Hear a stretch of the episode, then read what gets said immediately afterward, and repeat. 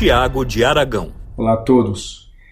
Essa semana a China realizou mais um teste usando seu planador hipersônico, que possui uma capacidade de disparar mísseis contra alvos dentro de uma lógica que fica muito difícil desses alvos poderem defender.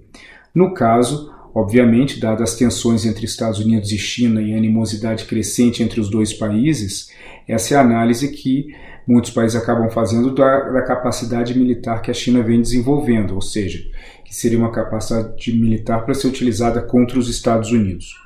Por outro lado, o Pentágono ele demonstrou surpresa já há alguns meses em relação à utilização dessa tecnologia e não só isso, ao controle dessa tecnologia por parte dos chineses. Por mais que a embaixada chinesa em Washington e também oficiais em Pequim eles tenham negado que tenham realizado esse tipo de, de teste com planadores hipersônicos, a realidade é muito diferente, tanto que nesse último teste, onde eles jogaram um míssil no Mar do Sul da China, é, eles não tentaram esconder isso de ninguém.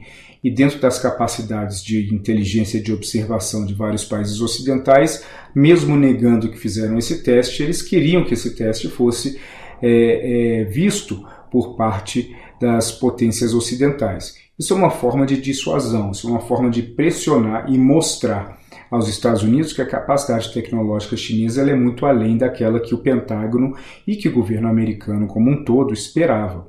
Agora, o ponto que foi muito discutido essa semana em Washington é que, se no caso da, da tecnologia hipersônica os Estados Unidos errou muito na análise de onde estava a tecnologia chinesa dentro dessa, é, desse desenvolvimento, como os Estados Unidos podem estar errados dentro de outras tecnologias no qual eles sabem que a China anda investindo pesado e no qual eles também disputam com a China a primazia nessas determinadas tecnologias que trazem uma aplicação militar muito forte.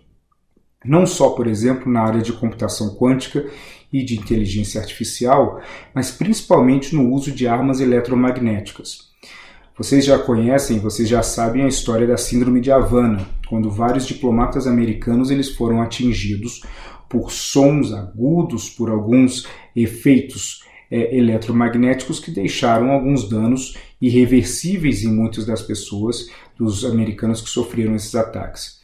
Ataques similares foram repetidos em outras cidades do mundo, como em Viena, na Tailândia, contra alvos americanos.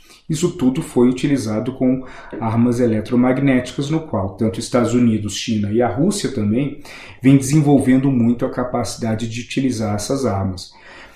O uso do míssil e do, do disparo do míssil por meio do planador hipersônico chinês trouxe o alerta de que existem outras tecnologias e que se eles erraram tanto aonde a tecnologia chinesa estava nesse, nesse é, caso em particular, o mesmo pode estar acontecendo com outros.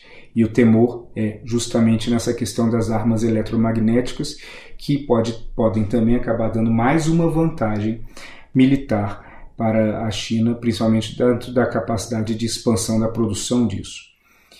Tudo isso são componentes que vão alimentando mais essa animosidade, infelizmente, entre os dois países, num ponto que parece muito difícil de buscar convergências que podem anular isso. Estados Unidos e China vêm cada vez mais fortalecendo suas próprias capacidades, suas próprias condições tecnológicas militares, infelizmente, visando como podem derrotar um ao outro, e esse é um caminho que até agora não vimos nenhuma demonstração de que um lado ou outro vão tentar paralisar isso e, e regredir dentro dessa construção militar. Um abraço a todos.